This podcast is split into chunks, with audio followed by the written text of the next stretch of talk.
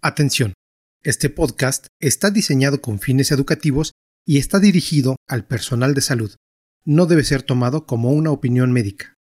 La Asociación Mexicana de Gastroenterología presenta Educación Médica Continua agradece a nuestros patrocinadores. Avi, Carnot, Chinoin, Fujifilm, Jensen, Mayoli, Megalabs, Medix, Liomont, Sanfer, Siegfried Train, Takeda. Gastroperlas AMG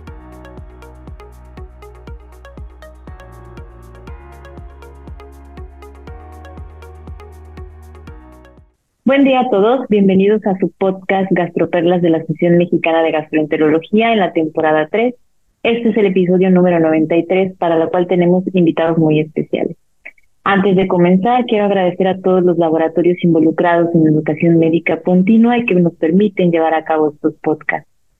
El día de hoy hablaremos de metales en el hígado, en quién y cómo sospechar. Las enfermedades hepáticas ocasionadas por las alteraciones en el metabolismo de los minerales son infrecuentes en nuestro país. No obstante, debemos tenerlas presentes en los pacientes que presentan alteraciones de la función hepática y en aquellos que se encuentran en estudio histológico de cirrosis hepática que no logramos dilucidar una causa clara. En estas entidades clínicas nos encontramos con la hemocromatosis y la enfermedad de Wilson. Para hablar de estos temas nos acompañan dos hepatólogos expertos. La doctora Eira Cerda Reyes, gastroenteróloga y hepatóloga, jefa del Departamento de Investigación en el Hospital Central Militar y pertenece al Sistema Nacional de Investigación Nivel 1 de CONACYT. El doctor Nicolás Joaquín Fernández Pérez, gastroenterólogo y endoscopista por la Universidad de Guadalajara, Cuenta con un máster en hepatología por la Universidad Autónoma de Madrid y actualmente es presidente de la Sociedad de Gastroenterología del Estado de Guanajuato. Lleva a cabo su práctica clínica privada en el Departamento de Medicina Interna del Hospital Ángeles de León, Guanajuato. Muchas gracias a ambos por estar con nosotros en este podcast. Muchas gracias a ti, Anita, por invitarnos. Gracias. Para dar inicio, sabemos que el hierro es un elemento fundamental para los seres humanos. Sin embargo, los estados de sobrecarga por alteración de su absorción y metabolismo pues pueden llevar a la acumulación y posterior toxicidad. Doctora Eira, ¿nos puede hablar acerca de la hemocromatosis que va muy relacionada con esto y en quién debemos de sospecharla? Pues mira, la hemocromatosis es una enfermedad autosómica recesiva y como bien lo comentas, es un depósito excesivo de hierro en algunos de los tejidos. Principalmente se puede afectar, en primer lugar, el hígado, después páncreas, corazón e hipófisis. Y más o menos el 90-95% de los casos de hemocromatosis están relacionados al gen HEFE, e, que se asocia a homogosidad para la mutación C282Y y que también se puede presentar algunas mutaciones en un 40% eh, de la mutación H63D.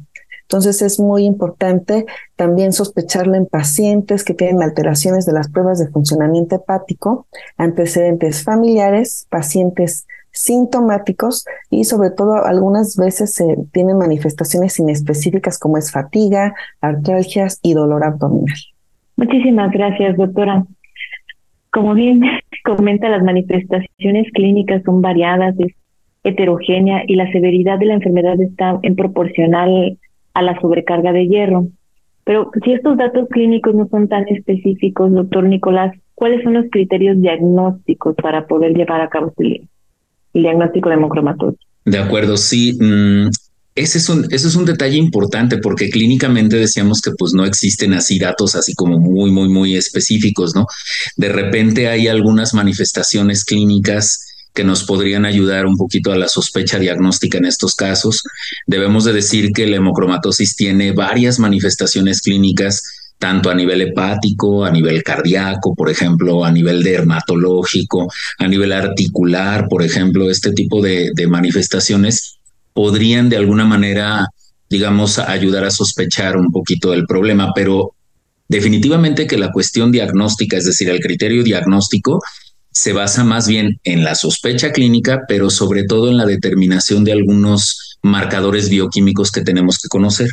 Y específicamente, pues estos marcadores bioquímicos, pues son la saturación de transferrina, que es una prueba muy, muy fácil de, de obtener en una cinética de hierro que podemos solicitar comúnmente pues en el, en el laboratorio y una ferritina sérica, que esos, esos dos eh, eh, pruebas son muy, muy importantes en ese punto. De tal manera que si nosotros tenemos un paciente que tiene una saturación de, de transferrina por arriba del 45% o del 50% en hombres, 45% en, mujeres o del 50% en hombres o mujeres posmenopáusicas, que también eso es muy importante hacer hincapié, pues es un tema de sospecha muy importante. Y si además tenemos eh, una ferritina elevada por arriba de 300, pues eso hace generar una sospecha diagnóstica muy fuerte y eso requerirá la determinación de la mutación genética del gen HFE que decía la doctora e-, Eira hace un momento. Hay que recordar que la determinación genética en, en específico, hay algunos laboratorios que la hacen vaya, de muy, muy, completa, podríamos decirlo de esa manera, y se solicitan muchas mutaciones, pero las mutaciones más comúnmente eh, referidas, pues son las que decía la doctora Ira, la C282 y, si tenemos un paciente homocigoto para esta mutación, definitivamente tenemos una, un diagnóstico, un criterio diagnóstico más para, para, mm, digamos, confirmar pues el diagnóstico de hemocromatosis. De tal manera que debemos eh, sospecharla clínicamente y eh, determinarla con criterios diagnósticos con una ferritina sérica elevada y con una saturación de transferrina y con la determinación de esta mutación. Muchas gracias, doctor. Eh, doctora Aira, en estos pacientes que tienen datos clínicos, que bioquímicamente encontramos alteraciones compatibles, incluso que pueden salir con alguna mutación eh, específica de la hemocromatosis, ¿es necesario realizar una biopsia hepática o nos quedamos con los criterios clínicos y bioquímicos? Es una pregunta muy interesante porque lo acaba de decir muy bien Nicolás. Actualmente hay disponibilidad de las pruebas genéticas y que pues algunas veces hoy en día las biopsias hepáticas se utilizan para hacer el diagnóstico en algunos casos muy, muy, y muy específicos, sobre todo si se, también se sospecha que haya alguna otra sobrecarga de hierro no relacionada al gen HFE. Algunas directrices actuales recomiendan hoy en día hacer biopsia hepática en aquellos pacientes homocigotos para la mutación C282Y o heterocigotos que sean compuestos tanto para la, digamos, la mutación C282Y y H36D mayores de 40 años y que tengan sobre todo una concentración de ferritina sérica arriba de, de 1000 microgramos sobre 100 mililitros, que tengan también alteraciones de la bioquímica hepática, que tengan hepatomegalia o que tengan ambas, ambos criterios de la ferritina mayor, así como la alteración de las pruebas de funcionamiento hepática y la patomegalia. Son algunos de los criterios que actualmente se maneja y de acuerdo a la Asociación Americana para el Estudio del Hígado, ellos lo que recomiendan es realizar una biopsia hepática a todos los pacientes heterocigotos para la mutación C82Y y que tengan también elevaciones de la concentración de hierro y de la bioquímica hepática. Yo quisiera hacer ah, una ampliación un poquito en este punto porque yo creo que vale aquí mucho la pena mencionar que hay otros estados también diferentes, eh, vaya, diferentes a la hemocromatosis como tal, en que se consideran pues estados de sobrecarga de hierro, pero no relacionados directamente a hemocromatosis, porque hace un momento les decía, bueno, si nosotros tenemos la sospecha diagnóstica y tenemos una ferritina elevada y una saturación de hierro elevada también, pues no precisamente este, estamos enfrente de un paciente con hemocromatosis y no hemos determinado la genética de tal manera que tenemos que tener en cuenta esa parte, ¿no? También estos estados diferentes, pues, de sobrecarga de hierro y entre ellos algo muy importante, pues, es el consumo de alcohol.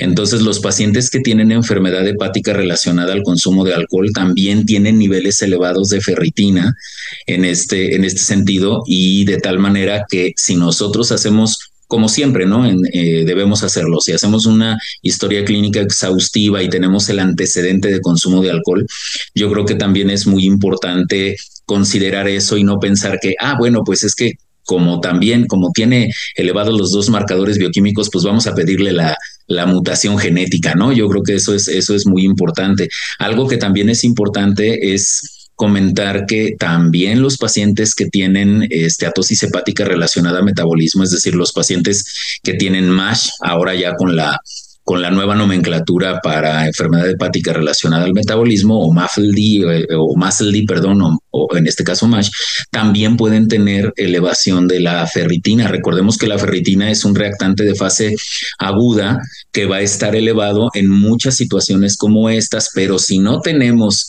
una saturación de transferrina por arriba de 45 y si tenemos este paciente que tiene este historial, pues es muy importante, ¿no? Y otra cosa que también es importante decir es que en la infección crónica por virus de hepatitis C, también podemos encontrar este, este tipo de alteraciones bioquímicas y, recordemos que antes de la era de los antivirales de acción directa, el, el tener una sobrecarga de hierro o tener una ferritina elevada, pues era un factor de que, que indicaba una, mm, digamos, un desarrollo, una fibrosis mucho más rápida, es decir, eran pacientes que fibrosaban mucho más rápidamente, ¿no? En este sentido. Entonces yo creo que también estos antecedentes son, son muy importantes y no dejarnos llevar nada más porque, bueno, si tiene ferritina elevada y si tiene eh, saturación de transferencia también, ah, hemocromatosis, vamos a pedir las, las, este, las mutaciones. Yo creo que es algo muy importante que también debemos mencionar. Pero fíjate que ahí, Nico, tienes razón. Algunas veces pueden llegar pacientes con hepatitis agudas y virales agudas que pueden tener más de mil eh, de ferritina y que luego muchas veces se puede uno ir con la idea de que es hemocromatosis y tú lo acabas de decir muy bien, hay que ver todo el contexto y los criterios que comentas de la saturación, el contexto clínico, es importante para no desviarnos y no pensar, como dices, que todo es hemocromatosis. ¿no? Sí, sí, considero. Yo creo que ahí estamos en el, eh, tenemos que tener el punto medio, ¿no creen? En, en el sentido de que tampoco debemos olvidarnos de este tipo de, de, enfermedades que son menos comunes, pero si tenemos hepatopatías crónicas, en donde tenemos autoinmunidad negativa, en donde no hay consumo de alcohol, en donde no podemos determinar una causa específica de esto, pues no olvidarnos y decir, ah, pues es que como ya está por por decir una edad, ¿no? Como ya tiene 50 años, pues no puede tener hemocromatosis o no puede tener enfermedad de Wilson, ¿no? O sea, no hay que descartarla solamente por la edad, pero también hay que estar en la parte consciente de que tampoco eh, sobreestimemos, ¿no? A los pacientes en ese, en ese sentido cuando tenemos otras causas de daño hepático agudo o crónico mucho más frecuentes y mucho más evidentes de acuerdo a la, a la historia clínica del, del paciente, ¿no? Creo que eso es bien importante porque justo como, les mencionaba al inicio, no es una enfermedad frecuente en México, al menos en este país no es frecuente, y de repente dejamos de pensarla. Entonces, es importante considerarla, sí, pero también descartar todas las causas secundarias de depósitos de hierro porque tiene muchas implicaciones en el tratamiento. no es lo mismo que empecemos un tratamiento para hemocromatosis que consideremos que es una hepatitis C, o que se trata por causa secundaria de hígado graso o es una infección viral, porque cualquier infección viral, incluso lo vimos con COVID, pues nos puede elevar con los marcadores de inflamación como la ferritina. Absolutamente de acuerdo. Y a este respecto, este doctor Nicolás, me gustaría que nos hablara un poquito más de las opciones terapéuticas, de cuándo empezar a tratar, qué considerar, cuáles son las etapas de tratamiento. Claro, sí, e, eso es muy importante. Bueno, habiendo hecho el diagnóstico correctamente y habiendo descartado estas otras causas de, depósito de, de, hierro, de sobrecarga de hierro y teniendo pues la mutación homocigota para este gen que estábamos comentando, eh, pues estos, eh, estos pacientes pues necesitan depletar el hierro, ¿no? Porque justamente es uno de los, es uno de los problemas principales aquí. Yo creo que el, algo muy importante que es el, el criterio de tratamiento, pues es que debe hacerse, como decimos, en un paciente homocigoto para C282Y con ferritina sérica elevada por arriba de 300, que eso es muy importante en hombres y 200 en, en mujeres, consideremos esa situación y con una saturación de transferrina de más de 45. O sea, ese es un paciente que tiene el diagnóstico elaborado y en quien debemos pensar en esta, en esta situación. Y entonces, bueno, yo creo que algo que es muy, muy importante también es que si nosotros tenemos, como decía la doctora Ira, si nosotros tenemos un paciente con una ferritina de mil al momento del diagnóstico, pues bueno, también eso es, es importante considerar que esos pacientes pues van a tener un tanto de mayor riesgo de desarrollar fibrosis avanzada o incluso si está asociado esta ferritina de mil con una plaquetopenia, pues es muy probable que el paciente ya tenga este, cirrosis, ¿no? En, estas, en estos puntos. Entonces es, es muy importante. Y yo creo que como desde hace muchísimos años, tal vez la literatura dice 50, 70 años, la flebotomía, pues es el, tratamiento inicial, es el tratamiento, digamos, de, de, primera línea, el tratamiento de elección. Y la flebotomía se hace en una fase, como, como preguntaba Sanita, en una fase de inducción, es decir, una fase de tratamiento, digamos, de inducción en donde se hace una remoción, digamos, de, del volumen sanguíneo, de, la, de, de, una extracción, digamos, de 500 mililitros de, sangre total, por supuesto, es, hay, que, hay que decirlo de esa manera, y hay que tener muy en cuenta el nivel de hemoglobina, ¿no? Siempre hay que mantenernos con una hemoglobina por arriba de 11, y este, digamos, esta, uh, esta sangría o esta flebotomía la vamos a hacer una vez por semana hasta lograr que la ferritina esté más o menos alrededor de 50, que eso es muy, muy importante, entre 50 a 100 podríamos decir, pero lo ideal es mantener al, paciente en 50. Y la fase de mantenimiento, pues entonces ya dependerá mucho del nivel de hemoglobina que tenga nuestro paciente y del nivel de ferritina que logramos, que logremos tener una vez que ya hayamos logrado ese nivel de,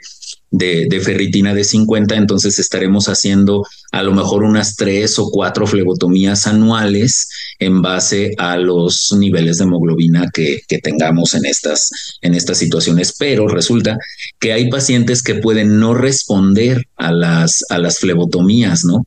Y entonces, bueno, si el paciente no responde a flebotomía o el paciente no la tolera por hipovolemia o el paciente tiene falla cardíaca porque además tiene cardiomiopatía dilatada, que es otra de las manifestaciones o insuficiencia cardíaca, que es otra de las manifestaciones a, nivel cardíaco, pues de la de la eh, de la hemocromatosis como tal, pues podemos usar agentes quelantes.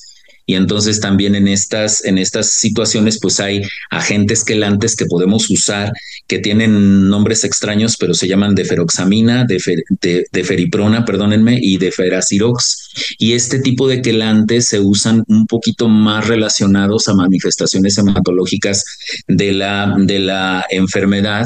Desafortunadamente tienen muchos efectos secundarios y no se utilizan como primera línea de, eh, de tratamiento para estos pacientes. Yo creo que lo que debemos recordar es que el tratamiento de primera línea debe ser la flebotomía y en estos casos en específico que platicábamos en donde no hay una buena respuesta o el paciente no la tolera o tenemos alto riesgo en estas situaciones, pues a lo mejor podemos hacer una, eh, podemos usar estos agentes quelantes. Y hay otra cosa que desde mi punto de vista podría ser eh, no tanto como novedosa, pero algo que, que, que, sí deberíamos mencionar, pues es la eritrocitaféresis, ¿no? Que es una, una mm, aféresis, digamos, en la cual se extrae solamente los glóbulos rojos y se regresa al torrente sanguíneo de, los pacientes, pues todo el remanente que esto deja, ¿no?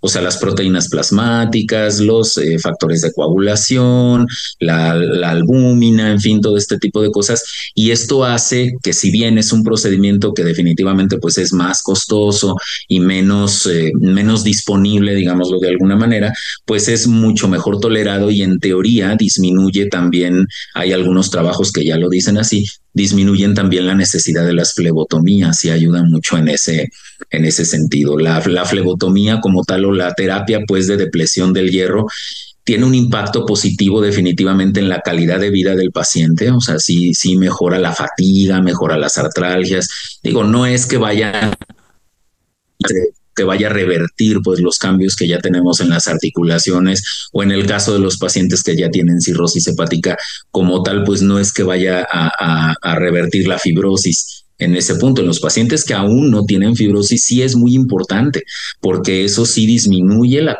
probabilidad de que estos pacientes vayan a evolucionar con el paso del tiempo, de tal manera que la flebotomía, que es el tratamiento de primera línea, pues tiene un impacto positivo en este sentido que les platico. Perfecto. Nico, muchas gracias. Y hay algo que siempre te preguntan los pacientes en la consulta. si bien sabemos que las modificaciones en la alimentación no van a sustituir el tratamiento, mucho menos en este tipo de enfermedades, sí hay algunas recomendaciones que se pueden hacer para evitar mayor absorción y persistencia de sobrecarga, ¿no? Como apoyo. Entonces, doctora Ira, ¿nos puede comentar cuáles son estas modificaciones dietéticas que se pueden recomendar?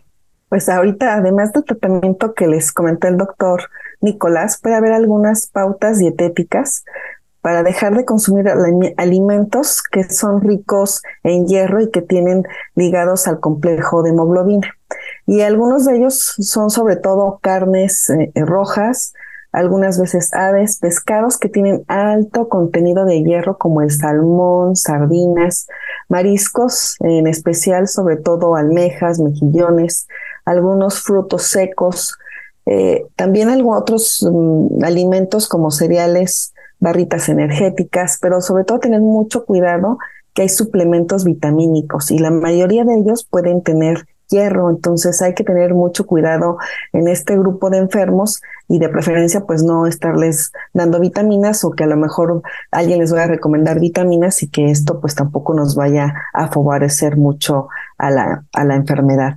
Asimismo, evitar también suplementos que tienen vitamina C o cítricos o alcohol, ya que pueden ayudar también a que absorban más el hierro en el cuerpo.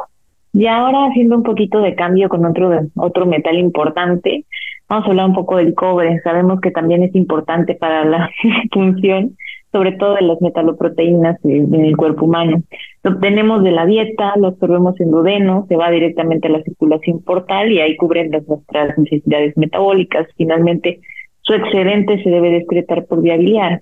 Sin embargo, pues hay alteraciones en el metabolismo de este metal que ocasionan, al igual que en el hierro, la sobrecarga de cobre. A este respecto, este doctor Nicolás, ¿nos puede explicar de qué se trata la enfermedad de Wilson y en quiénes sospecharla? Claro, por supuesto. Sí, si hablamos en, eh, de enfermedad de Wilson, pues estamos hablando específicamente pues del metabolismo, de alteraciones en el metabolismo del cobre. Y bueno, la enfermedad de Wilson pues no es otra cosa más que una patología que es autosómica recesiva, es decir, también tiene un comportamiento genético muy similar pues a la, a la hemocromatosis y esta va a resultar de la mutación del gen ATP7B y este está localizado en el cromosoma 13. Eso es algo que, la caracteriza pues importantemente y eso hace que exista un depósito de cobre a nivel hepático, que eso es la principal, digamos, manifestación, pero también a nivel cerebral. Entonces, a nivel renal, a nivel corneal, y eso va a hacer que también tengamos una una serie o un abanico, digamos, de manifestaciones clínicas muy, muy importante. Tiene, digamos, una presentación mucho más común en mujeres alrededor de los 40 años, que eso, eso es algo que también nosotros debemos tener pero, eh, en cuenta, pero también hay pacientes de que desde muy chiquitos, desde la edad pediátrica incluso, nosotros no somos pediatras, vaya, pero desde la edad pediátrica podemos tener este, este tipo de, de manifestaciones que son muy importantes. Fíjense que hablando de porcentajes más o menos, el 42% de los pacientes tienen manifestaciones hepáticas, el 34% más o menos manifestaciones neurológicas, el 10% manifestaciones psiquiátricas, porque recordemos que este depósito de cobre a nivel lenticular va, a, generar este tipo de manifestaciones, manifestaciones hematológicas en el 12% de los casos, y aquí hablamos específicamente de anemia pero no inducida por inmunidad, que eso es muy, muy importante y que debemos, que más adelante seguramente lo vamos a, a comentar y que eso nos debe hacer sospechar esto. Y también eh, las manifestaciones oftalmológicas, recordemos desde que éramos estudiantes y, veíamos la exploración oftalmológica, este anillo de Kaiser Fletcher que, se encuentra pues ahí a, al, eh, a nivel ocular en donde existe pues este depósito de cobre y que en muchas ocasiones incluso los pacientes pueden estar asintomáticos y encontrar este cambio ocular en estas, en esta situación, en este, contexto, ¿no? Algo que es muy importante es que se llama enfermedad de Wilson porque fue descrita por Kinnear Wilson en 1912 y entonces se quedó el, el apellido de esta persona como el, el, nombre propio pues de la, de la enfermedad. Eso es muy, muy importante. Entonces, hace un momento también decía Sanita que, que eh, de acuerdo al metabolismo pues del cobre, este se tiene que excretar a, nivel eh, de la vía biliar y entonces todas las enfermedades colestásicas disminuyen la excreción de cobre y eso genera que exista también depósito de cobre en el hígado y por lo tanto no tenemos que confundirnos en esas circunstancias porque si tenemos pacientes sobre todo que tienen colestasis extrahepática, pues van a generar este depósito o este exceso de, de cobre a, a, nivel hepático. Entonces yo creo que es algo que es muy importante que debemos tener. Y yo creo que una situación de sospecha, como decíamos, en quién sospechar este tipo de, de, de problemas, pues bueno, es el contexto de un paciente con una enfermedad hepática crónica y manifestaciones psiquiátricas o manifestaciones psicológicas, ¿no? Eso es, eso es muy importante que de repente es difícil, ¿no? Este, es difícil de repente decir, bueno, este paciente está teniendo este tipo de manifestaciones neurológicas, psiquiátricas o psicológicas porque tiene encefalopatía hepática o porque tiene eh, a, lo mejor Wilson. Entonces, yo creo que algo que nos debe hacer sospecharla muy importante es aquellos pacientes que tienen disinesias, es decir, que tienen alteraciones en el movimiento, síndromes parkinsónicos, tremor, este tipo de cosas que no, que definitivamente pues no son hallazgos clínicos propios de la encefalopatía. Y yo creo que el apoyo de la evaluación por un psiquiatra y por un neurólogo nos puede ayudar mucho en estas, en estos casos. Sí, como bien lo mencionas, bastante complejo porque no tiene ninguna manifestación clínica específica y aún así los anillos de crisis player se encuentran en un porcentaje muy bajo de los pacientes con o sin síntomas, entonces tampoco es tan, tan fácil. Y en este respecto, doctora ¿nos puede apoyar dentro de este abanico de, de manifestaciones clínicas? ¿Cuáles podremos considerar como criterios diagnósticos? ¿Cómo lo establecemos? De en qué nos podemos guiar para no perdernos en todo este abanico de, síntomas. La verdad es que el doctor Nicolás ya les puntualizó muy bien cuáles pueden ser los síntomas que pueden presentar este grupo de enfermos, pero es también bueno guiarnos por algunas puntuaciones. Y una de ellas es la, la puntuación del IPSIN, que es creada desde el 2001, ya están validadas tanto para niños como para población adulta y se basa sobre todo en criterios clínicos criterios de laboratorio, pero también está basado en el genotipo ATP7B, que, ya fue comentado. Y que finalmente este sistema de puntuación nos va a dar dentro de los síntomas y signos clínicos los anillos de Kieser-Fleischer, que les comentaron, que desafortunadamente en un 40% pueden eh, no presentarse, síntomas neurológicos, como les comentó el doctor Nicolás, eh, ceruloplasmina sérica, que también habría que ver que en un 20% puede estar normal, anemia hemolítica con CUMS negativo, que ya les comentaron, y también algunos otros estudios. Uno de ellos es la medición de cobre hepático. Generalmente se puede medir en una biopsia hepática, pero si no contamos con ello, pues puede haber unas características en la biopsia que son gránulos de rodanina que pueden estar positivos y que podemos también tomarlos como un criterio diagnóstico. la acropuria o el cobre urinario, que también eso debe de ser en ausencia, sobre todo de hepatitis aguda, y lo que les decía del cobre hepático, también en ausencia de colestasis. Y asimismo los análisis de las mutaciones. De acuerdo a estos criterios, podemos tener un cuadrito, y si son cuatro puntos o más, el diagnóstico está confirmado. Si son tres puntos, es posible y dos o menos puntos, pues es poco probable. Es importante también denotar que ya dimos datos clínicos, datos histológicos, datos también de cropruria y pero hay algo que hay que hacer énfasis. Eh, puede haber diagnósticos diferenciales de la enfermedad de Wilson. Como vieron, es complejo y complicado, sobre todo hacer el diagnóstico y sobre todo tenemos que tener la sospecha diagnóstico. Entonces, dentro de los diagnósticos diferenciales, son pacientes que si pueden tener algún tipo de hepatitis aguda, porque puede haber un tipo de Wilson fulminante, pues hay que descartar hepatitis tóxicas, hepatitis virales agudas o hasta hepatitis autoinmunes. Y asimismo, si son pacientes que tienen una, hepatitis crónica, pues también descartar eh, eh, MASH o trastornos hereditarios o también hepatitis autoinmune. Entonces creo que nos podemos guiar en este este sistema de puntuación de Lipsin para poder tener un, una valoración más certera en este grupo de enfermos cuando lo sospechemos. Solo para continuar en este mismo contexto, doctora Aira, no, me gustaría nos apoye con puntualmente a quiénes biopsiar. Sí, ya vimos que los criterios de histológicos son bien importantes, pero también hay que considerar antes de, ¿no? A quién puntualmente sí necesita una biopsia hepática cuando sospechamos de Wilson. Sí, realmente solamente para fines diagnósticos se considera si los signos clínicos y las pruebas no invasivas no hacen un diagnóstico certero de Wilson o confirmatorio, en ellos, o que se sospecha algún otro diagnóstico diferencial, en ellos se puede justificar la realización de una biopsia hepática. Realmente es una es un estudio pues invasivo y que generalmente lo que se tiene que medir es el nivel de, cobre en el tejido hepático y que debe de ser eh, superior a 250 microgramos. Pero como les digo, realmente es algo, al menos que no cumpla todos mis criterios clínicos, las pruebas no invasivas y no me hacen un diagnóstico confirmatorio, hay que hacerla o si se sospecha algún otro diagnóstico diferencial. Muchísimas gracias. Y ahora sí, casi para encerrar, doctor Nicolás, ¿qué pasa con el tratamiento? Digo, esto es otra parte bien compleja y, y me gustaría que nos apoyara con cuáles son las opciones, los objetivos de tratamiento, recomendaciones generales para este tipo de pacientes.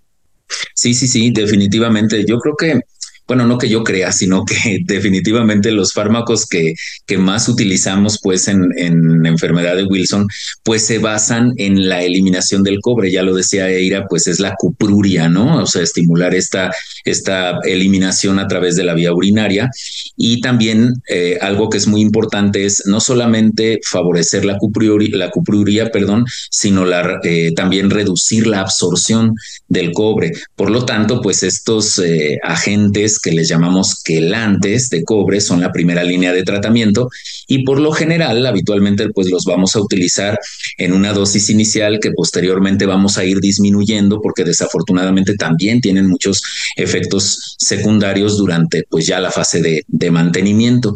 Estos agentes quelantes principalmente pues es la de penicilamina y el clorhidrato de trientina y son los más utilizados aunque también está indicado el zinc y el zinc específicamente actúa para disminuir la absorción intestinal de cobre, que era lo que comentamos, ¿no? Por un lado, pues disminuimos la absorción y por el otro lado favorecemos la cupriuria.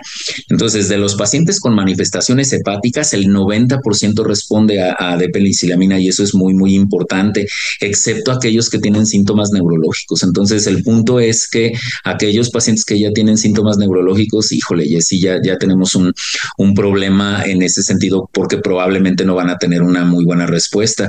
Y hay hay que mencionar que existe una tasa de abandono del tratamiento hasta el 30%, pues en, estos casos, dado que la depenicilamina tiene efectos secundarios muy, muy, muy importantes que son fiebre, rash, proteinuria, leucopenia, plaquetopenia, síndrome nefrótico incluso. Entonces, de, de repente, pues sí, la tasa de abandono del tratamiento, pues sí es alta. La dosis es de 20 miligramos por kilogramo por día y se va haciendo una reducción de, de, de la dosis eh, para disminuir estos efectos secundarios y durante el embarazo, si es que esto llega a suceder, pues también eh, se requiere una dosis importante de, de, la dosis de aproximadamente el 25% de la misma cuando ya está estable el paciente o cuando la paciente se encuentra en, una, en un estado de embarazo.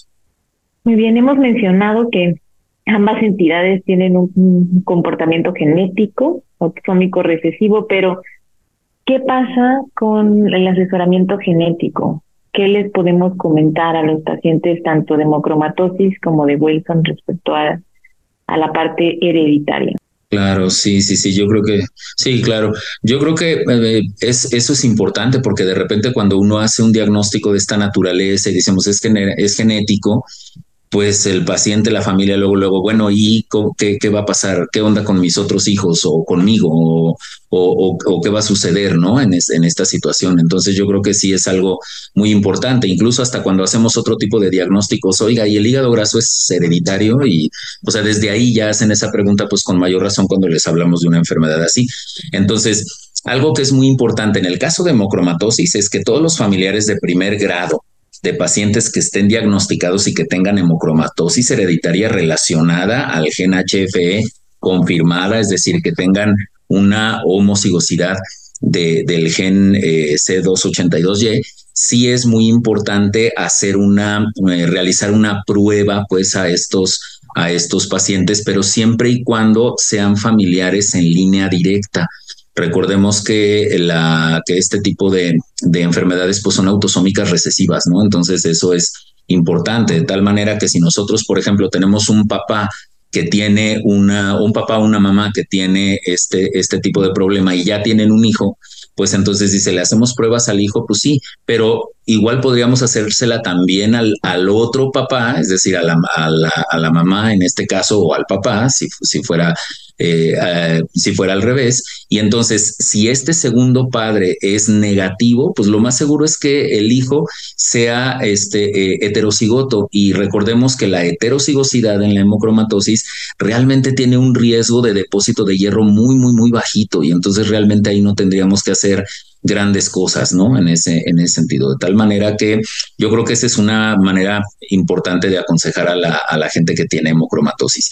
Y en el caso de la enfermedad de Wilson, la verdad es que tiene una prevalencia muy, muy, muy bajita, o sea, se reporta uno por cada 30 mil habitantes y, y, la frecuencia de portadores con esta mutación que ya decía la doctora Eira, Eira perdón, que es la ATP7B, es de un 1% y el riesgo de los hijos de padres afectados que la padezcan es de uno en 200, ¿no? Ya que aproximadamente, digamos que uno de cada 30 mil personas son homocigotas y uno de cada 100, eh, una de cada 100 son heterocigotas del gen mutado. Entonces, la verdad de las cosas es que también se recomienda pues que en, eh, en los familiares que sean en línea directa, incluso hay algunas recomendaciones ahí que aunque estén asintomáticos, porque ya vimos que, que de repente la enfermedad puede pasar este, asintomática, pues podríamos hacer evaluaciones de entrada con ceruloplasmina, por ejemplo, con una evaluación oftalmológica, con, situaciones no invasivas, como decía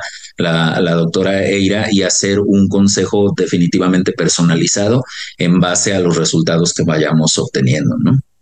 Pues muchísimas gracias a ambos, muy claro, muy dinámico este podcast. Y ya para concluir, me gustaría que nos dieran dos perlas finales de para llevar a casa, doctora Ira. Bueno, ya vimos que son enfermedades raras. La enfermedad de Wilson es muy poco frecuente y el diagnóstico es difícil. Y para hemocromatosis, pues ya sabemos que es una sobrecarga de hierro y principalmente también se debe a mutaciones C282Y y en menor porcentaje, un 40% del H63D y no olvidar que tenemos que tenerlas en mente para hacer unos diagnósticos, aunque sean enfermedades poco, poco frecuentes. Frecuentes, sí. Sí, así es. Yo, yo diría que algo importante de, de, una situación como esta, porque de repente vamos a, podríamos pensar, híjole, ¿cuándo voy a ver una hemocromatosis o cuándo voy a ver Wilson, pues probablemente nunca los veamos si no pensamos en ellos, ¿no? Entonces yo creo que sospechar estas enfermedades en un paciente con daño hepático crónico o agudo de, de causa incierta, ya decía la doctora Eira, en el contexto de un paciente con una falla hepática aguda, con autoinmunidad negativa y con anemia, por ejemplo, anemia hemolítica CUMS negativa, dice no, caray, pues sí, yo, yo creo que deberíamos considerarlo. Y algo, y la segunda, digamos, es que no excluyamos a estas, a estas enfermedades meramente por la edad. Yo creo que tenemos esa, esa situación muy, muy en la cabeza, así de que, bueno, pues tengo una paciente que me que llegó con cirrosis, por ejemplo, con una enfermedad hepática crónica en, en, estudio, pero tiene 52 años de edad, pues probablemente no vaya, no tenga ni, ni Wilson, ni hemocromatosis, ni deficiencia de alfa-1 antitripsina, ¿no? O sea, no solo por la edad, yo creo que tenemos que hacer el protocolo completo y considerar estas situaciones en caso de duda diagnóstica, ¿no? Pues muchísimas gracias a ambos. Ha quedado, yo creo que bastante claro este tipo de enfermedades que aunque infrecuentes, como bien nos comenta Nicolás, tenemos que pensar en ellas, porque si no las buscamos, no las vamos a reportar jamás. Pues muchísimas gracias a, a ambos por acompañarnos en este podcast. Muchísimas gracias. Gracias a todos por escucharnos gracias. y gracias a la MG y gracias a ti, Anita. Y un placer compartir contigo, Eira. Igualmente, Nico. Gracias. La Asociación Mexicana de Gastroenterología, en conjunto con la Escuela de Medicina de Harvard, te invitan al curso internacional de Gastroenterología 2023 los días 15 y 16 de noviembre en el International Convention Center de Cancún, Quintana Roo. Prepárate. Nuestra Semana Nacional de Gastroenterología 2023 ahora en Cancún, Quintana Roo, del 17 al 21 de noviembre en el Cancún International Convention Center.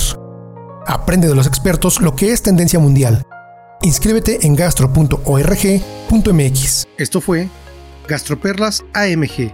Los esperamos en la próxima edición. La Asociación Mexicana de Gastroenterología presentó Educación Médica Continua agradece a nuestros patrocinadores. Avi, Carnot, Chinoin, Fujifilm, Jensen, Mayoli, Megalabs, Medix, Liomont, Sanfer, Siegfried Train, Takeda. Atención. Este podcast está diseñado con fines educativos y está dirigido al personal de salud. No debe ser tomado como una opinión médica.